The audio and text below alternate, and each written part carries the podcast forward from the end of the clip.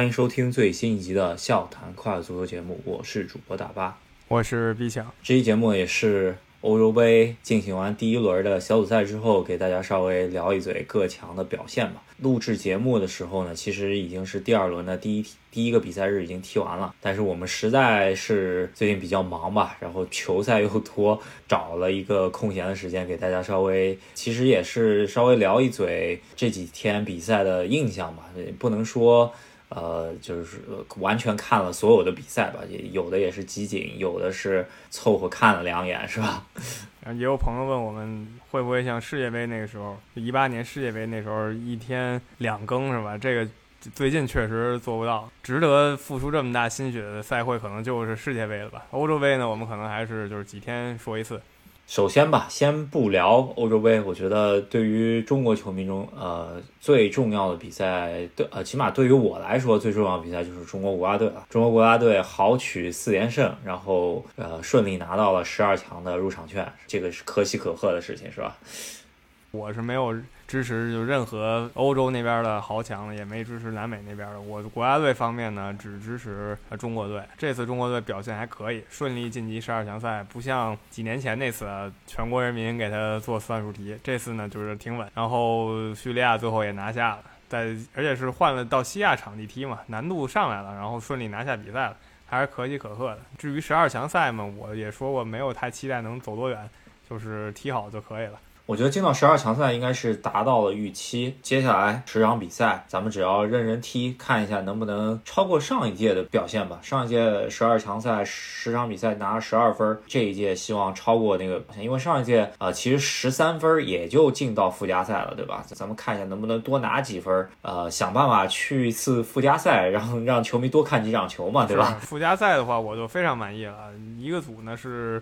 六个球队前两名呢就晋级下届世界杯了，第三名去踢附加赛，所以能拿到组里第三名我就很满意了。这次十二强赛总的来看，唯一让我略显失望的吧，就是那些传统亚洲强队没有翻车的。我本来以为可能伊朗会翻车，但是最后呢还是后来居上，在他们组还是拿到小组第一。呃，接下来就是十二强赛的抽签了，然后分六个档，中国队第四档，想办法把。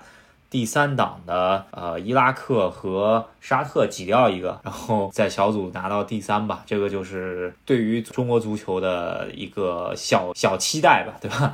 对，而且是比较合理的期待，是吧？不要求把前四个。占据主导地位球队，日本、韩国、澳大利亚和伊朗干下去吧，呃，拿下第五、第六，就是总排名第五、第六，在小组里拿到第三，我就很满意了。然后七月初啊，抽签，我们回头关注一下。可以看到啊，就是吴磊在西班牙虽然没球踢，但是回来以后确实长球了。这个果然就是不管怎么样，很多球员。在中超赛场上，这个强度还真不如 欧洲第二级别联赛的一些，甚至训练水平吧。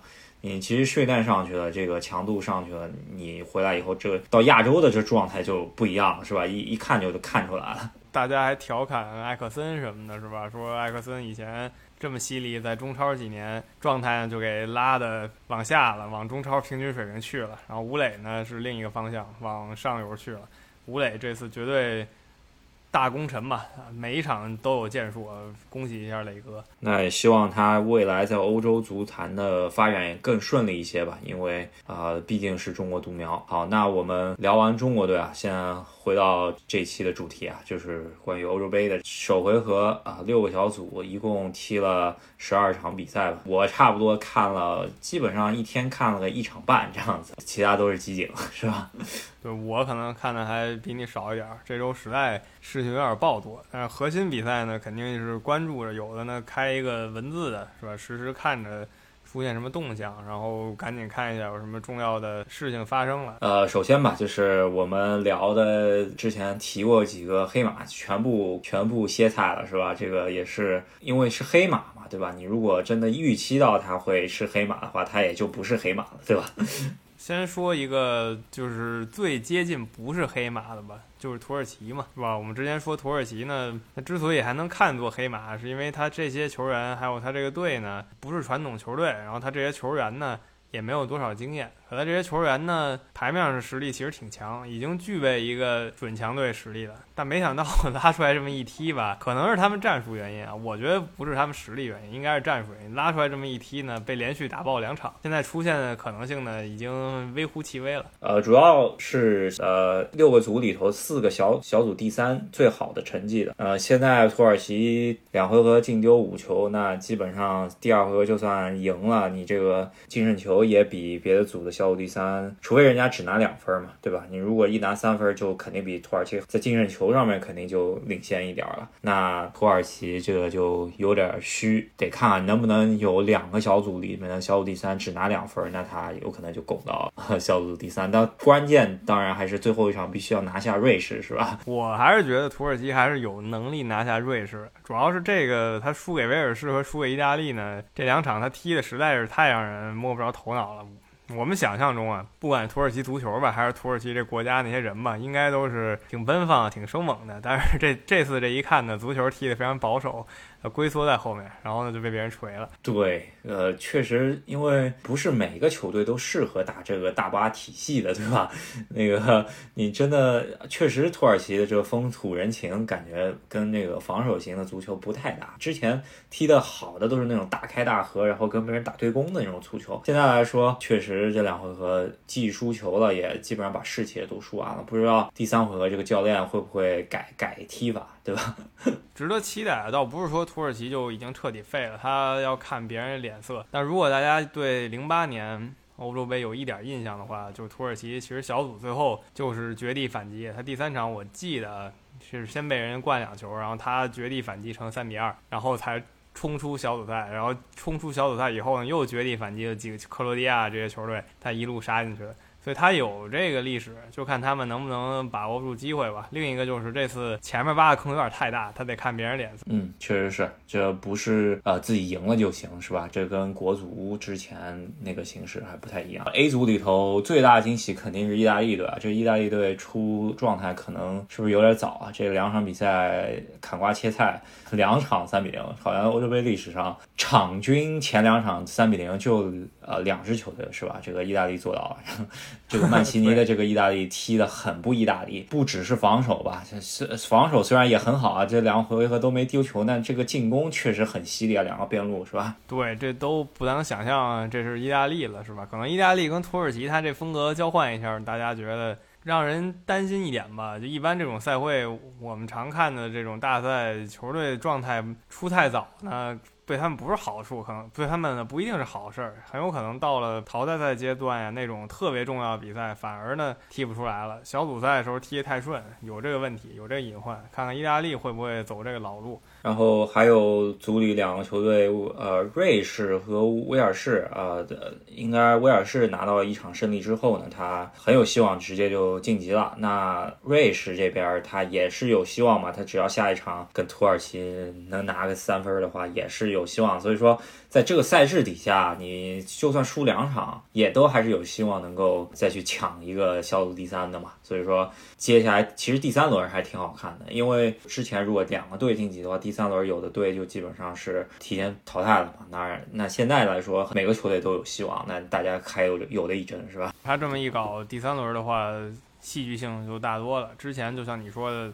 有的时候两个强队先各赢两场，第三轮呢就互相大家练兵了，或者就收拾上替补了什么的都有可能。那现在这个第三轮呢，最起码想出现球队，还有一丝机会出现球队，都会全力以赴。那这就是 A 组情况，因为 A 组我们说了，他已经踢完两轮了，所以局势略显明朗。然后咱们转移一下看 B 组，B 组我们当时也说有一个黑马，就是丹麦队。但丹麦队现在之所以不能当黑马呢？实在也不是他们自己的问题吧，这个意外太大了。如果看了的比赛，球迷都知道这个埃里克森出了大事儿。对，这个埃里克森应该现在可能不只是足球球迷知道这事儿。呃，芬兰在比赛中断以后呢，然后回来之后，丹麦球员基本上不愿意踢球了吧？然后那个科亚尔也直接给换下来，因为他是埃里克森最好的朋友嘛。那说明这个状态不在，然后还有点球踢踢差的，这肯定跟埃里克森这事儿有很大关系。然后哎啊，芬兰赢了一比零啊，也不能怪芬兰，但是但是他拿了这三分之后呢，芬兰很有可能在第一次进到欧洲杯决赛阶段以后呢，他有可能直接就淘汰赛了，是吧？这个因为这三分，对，有点胜之不武啊，不是说芬兰占人便宜吧？就芬兰可能最后他晋级了，他应该也不会出来吹嘘自己怎么样吧？毕竟丹麦都这样子，而且他们又是比较相近的国家，文化上、地理上都比较相近的国家，他应该呢就低调一点。但是他确实占尽优势。丹麦这边呢，我也觉得他可能就不太想踢了，就把这届赛会就。正常踢完吧，军心肯定是已经彻底散了。这边小组里头，之前也是咱们说到比利时啊，就不是很看好，但是现在看下来状态还可以。呃，特别咱们提到这卢卡库确实还挺好使的。第一轮拿下俄罗斯之后呢，我觉得小组头名应该是拿到了。接下来就是尽量保存点实力吧。我觉得出状态出的太早，真的不是特别好，因为毕竟后面像淘汰赛，你如果真的想夺冠的话，淘汰赛还有四场球呢，是吧？像我觉得比利时这样的后两场，芬兰和丹麦都是明显比他弱嘛。再加上说了，丹麦已经全无斗志了，是吧？他就正常踢嘛，我觉得应该就可以了。呃，这个组的话，应该也趋势比较明朗。丹麦觉得半只脚出去了吧？如果说还有奇迹的话，那明天看一下他跟比利时怎么样了。那呃，芬兰的话这边很有可能会晋级，可能跟俄罗斯稍微争一争吧，是吧？那这就是 B 组情况，就是比利时虽然没有太看好，但是人家出现一直也不是应该是问题，就淘汰赛再看了。C 组呢跟 B 组类似吧，就有一个传统强队，然后另外三个队呢明显是差一个档次。荷兰。他们这一组第一场荷兰跟乌克兰这场，目前来说是最精彩之一吧，主要还是因为进球多嘛。简单来说，进球多比赛不会太差。虽然啊，就是这一届荷兰感觉名气上来说，其他球队高一档次，但是这个组啊，感觉乌克兰并不弱。像咱们也看到了，这个虽然后防线有有一点问题，然后我觉得荷兰的后后防线有问题挺大的，因为本来最重要核心范戴克没来，然后德里赫特又受伤了，呃，只能靠三中卫体系来踢。布林德什么的都，咱们也多次说过，他他不是很稳定的。然后在在乌克兰，呃，第一球当不说，因为人家世界波，你这个再强的中后卫也也防不住这种球，对吧？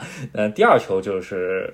呃，后卫的问题对吧？就吓出一身冷汗。如果不是最后呃时刻能够搏命的话，那呃乌克兰可能就拿拿到一分了，是吧？是这样，乌克兰我觉得踢得挺好的，然后荷兰也行吧，因为我对荷兰 看的相对挺低的。这次我觉得荷兰都没什么人可用了，维尔杜姆还是一如既往在国家队非常凶悍，那其他位置上球员真的。跟历届荷兰比都不行，可能是最平民化的历届荷兰。然后乌克兰呢，倒是有一帮新兴球员。我看看乌克兰，我还是挺看好的。北马其顿和奥奥地利呢，呃，怎么说呢？差一点，尤其是北马其顿吧，毕竟是第一次来嘛。对，北马其顿上半场其实当他体欧洲球队，当他体能还都还可以的时候，他他身体还是扛得住的嘛。但是他一到下半场的时候，你这个职业和职业水平较低的球员，他体能就下降，那。这就查出事儿了，就跟中国队踢个什么马尔代夫什么上半场，其实还还不是那么好踢嘛，对吧？但是你当他体能下降以后，那基本上就打开了。呃，北马其顿也是下半场被奥地利给给开了。那这个组可能我觉得乌克兰跟奥地利、呃荷兰其实都还有的一争嘛。我觉得不还这个局势前三到底谁是第一、第二，就还不是很明朗。我觉得。我觉得荷兰再再不济啊，还是能出现的。再不济能出现，乌克兰、奥地利呢，弄一弄还是可以。这组最大好处就是它确实没什么压力，大家水平最平均吧。就算是明显高一头，荷兰队呢也是这一届里传统强队里比较弱的，所以就是这么一个感觉。对，而且再加上再加上第四名球队稍微弱一点，大家都可以刷一下，是吧？D 组呢就。比较有意思，因为这里有声势目前最大的英格兰吧。英格兰声势大也一般，也不是说他球员多嚣张，还是他球迷和媒体嚣张。这次英格兰各方面打出口号都是“足球回家”嘛，那意思就是志在夺冠了。英格兰这边的话，他如果小组第一出现的话，他十六强虽然打的是 F 组的小组第二，然后是一个死亡之组出来的球队吧，呃，但是他如果打赢那场比赛之后，八强可能踢个客场，然后四强和决赛啊，就都是在家门口了。这基本上旅途劳顿是最少的一个球队了。因为小组赛在家踢，然后中间十六强又在家踢，然后呃就出去晃一晃，然后又回来在家踢了。如果他能过十六进八的话，我很看好他进，起码进到半决赛了，是吧？我也觉得是。所以英格兰这次球迷敢放狠话，对吧？我觉得可以理解。然后第一场球呢也还行，面对上届淘汰他、上届世界杯淘汰他的克罗地亚，这次拿下了，然后又是最喜欢浪费机会斯特林打进的。算是各方面都是一个鼓舞吧。嗯，对。然后这场索斯盖特用人一个亮点吧，就是呃他的中场排了两个后腰，这个 瓜迪奥拉点名一下是吧？这个莱斯和菲利普斯呃都是防守型的后后腰，然后呃其实不输对手中间什么科瓦季奇、莫德里奇这种世界级的后腰吧，呃因为相对来说啊莱斯、菲利普斯都还是。英超小球队的啊球员嘛，然后对阵对方啊世界级的后腰不差。然后菲利普斯这场感觉又吹上天了，什么英格兰皮尔洛加加图索合体，什么这个口号已经吹出来了，是吧？对，这典型英媒的事儿嘛，一场球以后就直接地星了，是吧？一场球以后就是防守凶悍的斯科尔斯了，反正就是各种各样的名词就给他往上招呼。典型英格兰式吹啊！防线上来说啊，这个明斯是一个很大的亮点。然后，如果马科尔回来的话，他到底踢三中卫，还是说把斯通斯拿下？明斯和马科尔搭档，这个还有的一看。然后特里皮尔啊，总算知道呃索呃他叫什么索斯盖特为啥为啥要带四个右后卫？因为有一个右后卫要踢左后卫是吧？特里皮尔 就是他喜欢这么干嘛？之前也是把把他反过来踢，逆着踢。其实他在英格兰队效果还不错。然后我比较期待的是，马上啊下一轮他们一场重头戏——英格兰大战苏格兰。英国内部的一些比赛，呃，挺有意思的。看样子是一国，其实呢，非常不和，两边呢互相对立很久很久很久很久了，几百年几百年。这场球绝对是。第二回合中间，除了死亡之组以外，最啊，起码对我来说最最啊最期待一场球啊，这个啊看一下观众席能不能打起来，是吧？是我本来很期待苏格兰成为一个黑马的，我觉得苏格兰如果能行的话，就是绝对意义的黑马吧，因为他也没有说什么。一拉出来就觉得哇，他变强好多哟。其实没有，但我觉得他可能能走挺远。那第一场球呢，略显让我失望，主要是被杰克呃打了一个特别精彩的进球吧，杰克把他风头抢尽了。对，这球也是刷屏了吧？嗯，属于。什么欧洲杯历史最远进球，然后这一届赛事的有可能就是这届赛事最佳球了，然后普什卡什奖入围什么的，呃呃，希克也突然就出名了嘛，因为他之前身价很高，然后郁郁不得志啊，这一场比赛啊可以说一下出名了。看一下他第二场和第三场踢的怎么样吧。这但是捷克有这一届黑马的潜质是吧？就是不就是感觉是一个没有之前被看好的球队，这一场踢完以后感觉有那么点回事。当然还有两场比赛要踢。当然，最期待的就是英国内部的球赛，很很久没见到这种场面了。那再下一组呢，略显平淡，目前最最平淡的一组吧。西班牙和瑞典那场真是平淡到极致了，是没法说更多了，就是墨迹。西班牙呢还是一如既往墨迹，但是没看见他墨迹进球啊。他最黄金的时候呢也是墨迹，但是墨迹完以后是个一比零一般，现在呢是个零比零。对这场比赛确实莫拉塔啊，我觉得就是可能莫拉塔和托雷斯还差一个等级嘛，就是说以前是托雷斯可能一剑封喉了，然后莫拉塔可能就够呛，是吧？那另外就是更斯洛伐克和波兰，呃，最小众的一场之一了，也是是其实是没有差很多，伯仲之间的。最后比赛呢，也就是伯仲之间的二比一的一个比分。倒不能说这两个队就是谁就得意谁就失败了吧，因为这四个球队呢，你就最强西班牙都已经踢得这么这么缓慢了，所以另外三个队都挺有机会的。我们觉得这个组也是纠缠不清，一定是最后一轮才能出结果的一个组。对，主要这届西班牙确实可以说是我看球以来最弱的一届西班牙了。这个有点儿，呃，恩里克这这带的西班牙可能还是没看太明白到底该怎么办，对吧？这个跟黄金时期差的可能两个档都有了，是吧？对，我们也吐槽过他的人选问题，完全不带任何皇家马德里的球员，这也是。闻所未闻的吧？各大国家队强队呢，他们选人的时候肯定都会面临这个，他们国内内部大俱乐部球员之间互相拉帮结派的问题，像曼联跟利物浦啊，然后你看荷兰还有阿贾克斯、埃因霍温这些问题。但是这一次我真的是闻所未闻、见所未见，直接让一个俱乐部彻底走人。对，关键是给的理由说是招人招太多，容易新冠确诊，是吧？这个，然后呃，再加上布斯克斯可能是黄金时期的西班牙唯一成员，然后新冠确诊了以后呢，然后他就赛前三天然后打疫苗，我觉得这场。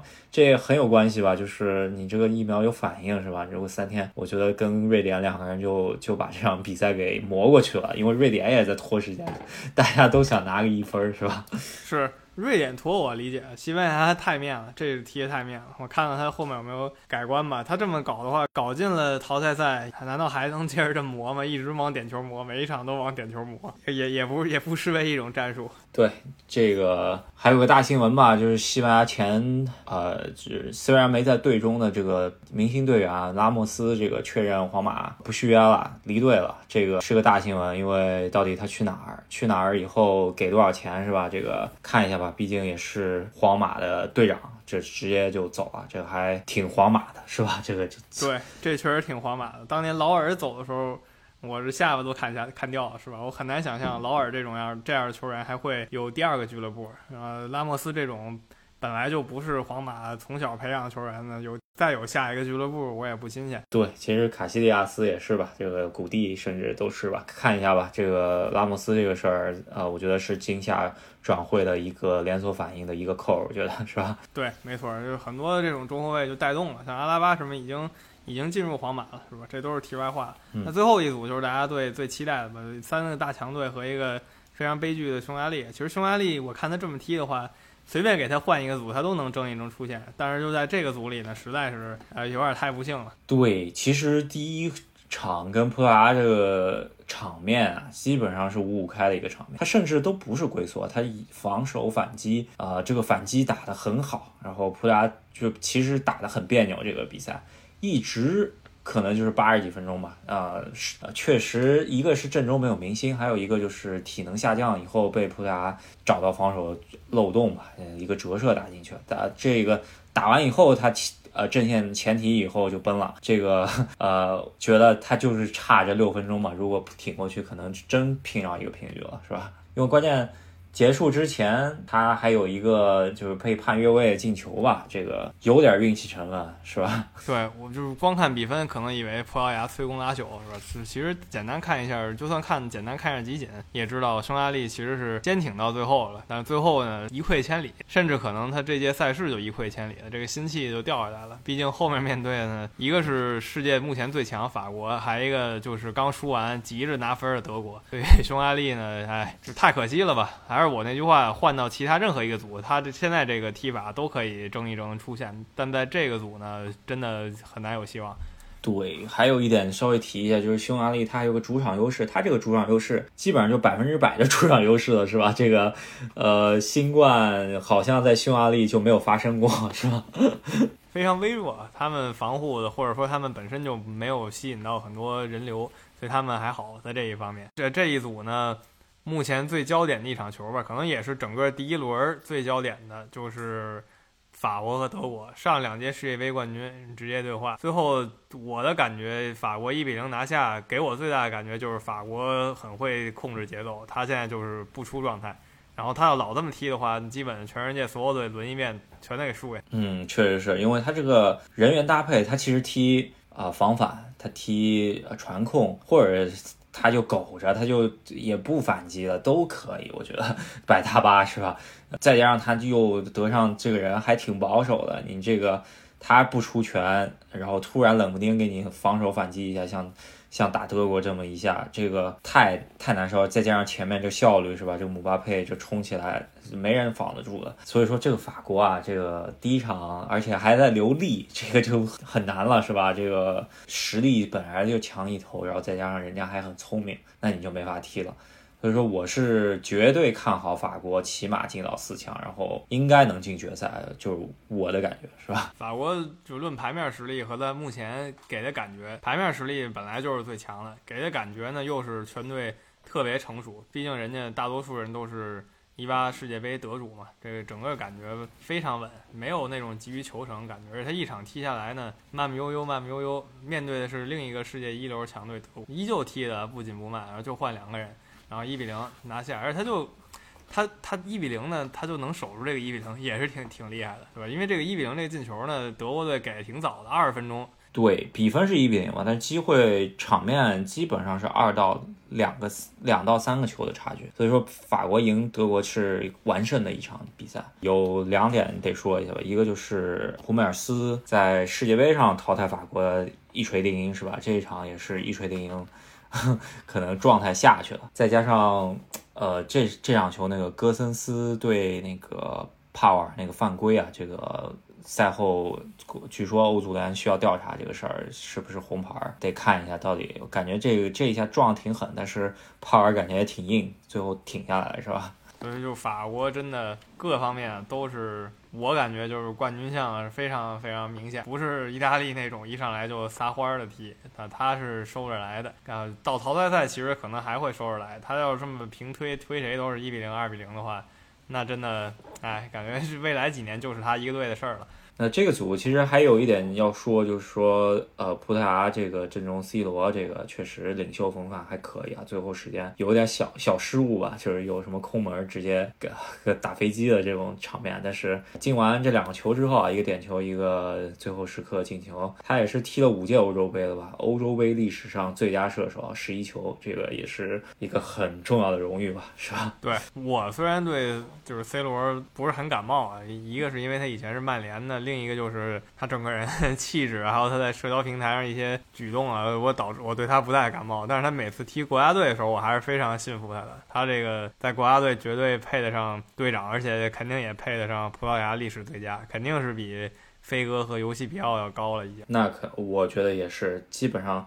超过飞哥，可能游戏比较的优势就在于他是呃第一人嘛，对吧？这个可能还是伯仲之间吧。但数据上面肯定已经都超过了。这个组的话，肯定看好法。我觉得第二场打葡萄牙，估计法国还是那种狗狗劲，是吧？那呃，我觉得法国应该是小组第一，还是比较稳的。就看第二场吧，就是谁争小组第一。但我更看好法国一点，是吧？是。我现在觉得唯一能扑掉法国的，就只能用那种一比零一下反击掉法国。我觉得是有可能。如果你跟法国就是比内功吧，两个人对立，基本都是被撂倒的感觉。所以我就看看像葡萄牙、英格兰呀这些有可能回头遇到法国，但也有速度球员这些队。啊，能怎么办？对，那就我就看一下葡萄牙这个阵中有一些速度球员，看一下怎么搞了。然后我能想到法国这一届是不夺欧洲杯的原因嘛？一个就是就是吉鲁这个是个绝对的大隐患，因为毕竟你穿着九号，然后场场让十九号的球员上，然后之前一直场上首发的就这么一个球员回来以后，他最近也是跟姆巴佩不是有些小矛盾嘛？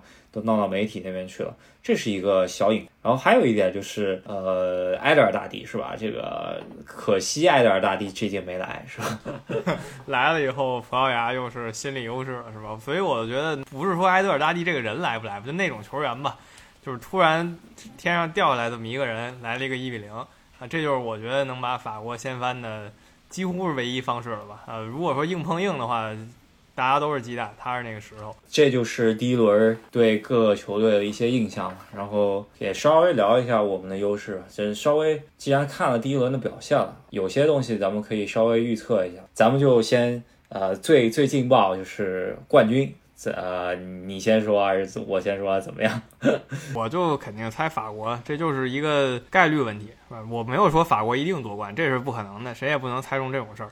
但是呢，来回来去。就是你老搞这种赛会的话，那法国永远是那赢面最大的，这个我是相信。呃，我觉得四强葡萄牙也是能进四强的，英格兰我也挺看好。第四个硬说的话，我说一下，还是看好一下比利时吧。我虽然我没有觉得比利时有强，越来越弱了，但是我还是看好他走到四强吧。就就就真就看好一下。嗯，那本届最佳射手吧？最佳射手，斯特林。啊，斯特林，开玩笑，但是我说斯特林吧。好，那呃，MVP 肯定是法国阵中了呗。我觉得如果是法国夺冠的话，应该还是中场队员吧，坎特这样的，毕竟他没有让那种明星球员撒着欢踢嘛。那我觉得冠军的话，你我跟你一样，基本上太难了。我觉得法国输的话，真的需要埃德尔大帝、呃神兵天将卢卡斯这种神级表现，估计能把法国给干掉。在最佳射手方面，我可能我给卢卡库吧，感觉还是卢卡库狠一点。就是卢卡库是小组赛估计就把这个呃最佳射手给刷完了，这个就是我的一一些拙见了。然后黑马球队，呃，现在来看，我看好呃捷克啊，可能咱们就说黑马评判标准就是说进到八强嘛，那我觉得捷克是有这个潜质的。之前咱们看好过两个黑马的。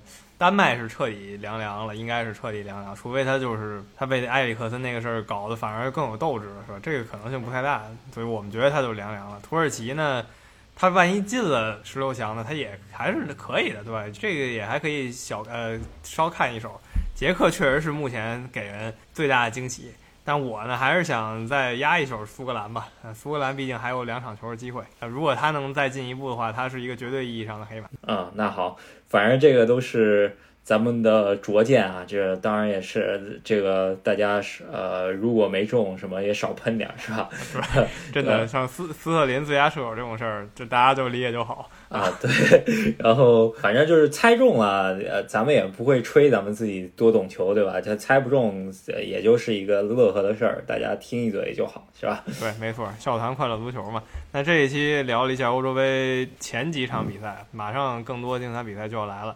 喜欢我们节目的朋友呢，别忘了在喜马拉雅上、网易云音乐上，还有微信公众号上关注一下我们，支持一下我们的节目。对，那呃，这期节目完了以后，呃，大家可以到公众号上面一起投票，就是呃来猜一猜到底谁是最佳射手，谁是黑马，类似的这种啊投票。然后啊，如果想加群的朋友们，可以通过我们微信公众号回复任何消息，可以加。我们的微信给你拉到我们的赫斯基大帝一起聊欧洲杯吧，然后笑谈欧洲杯，这也是第一期了。那我们下期再见。好，下期再见。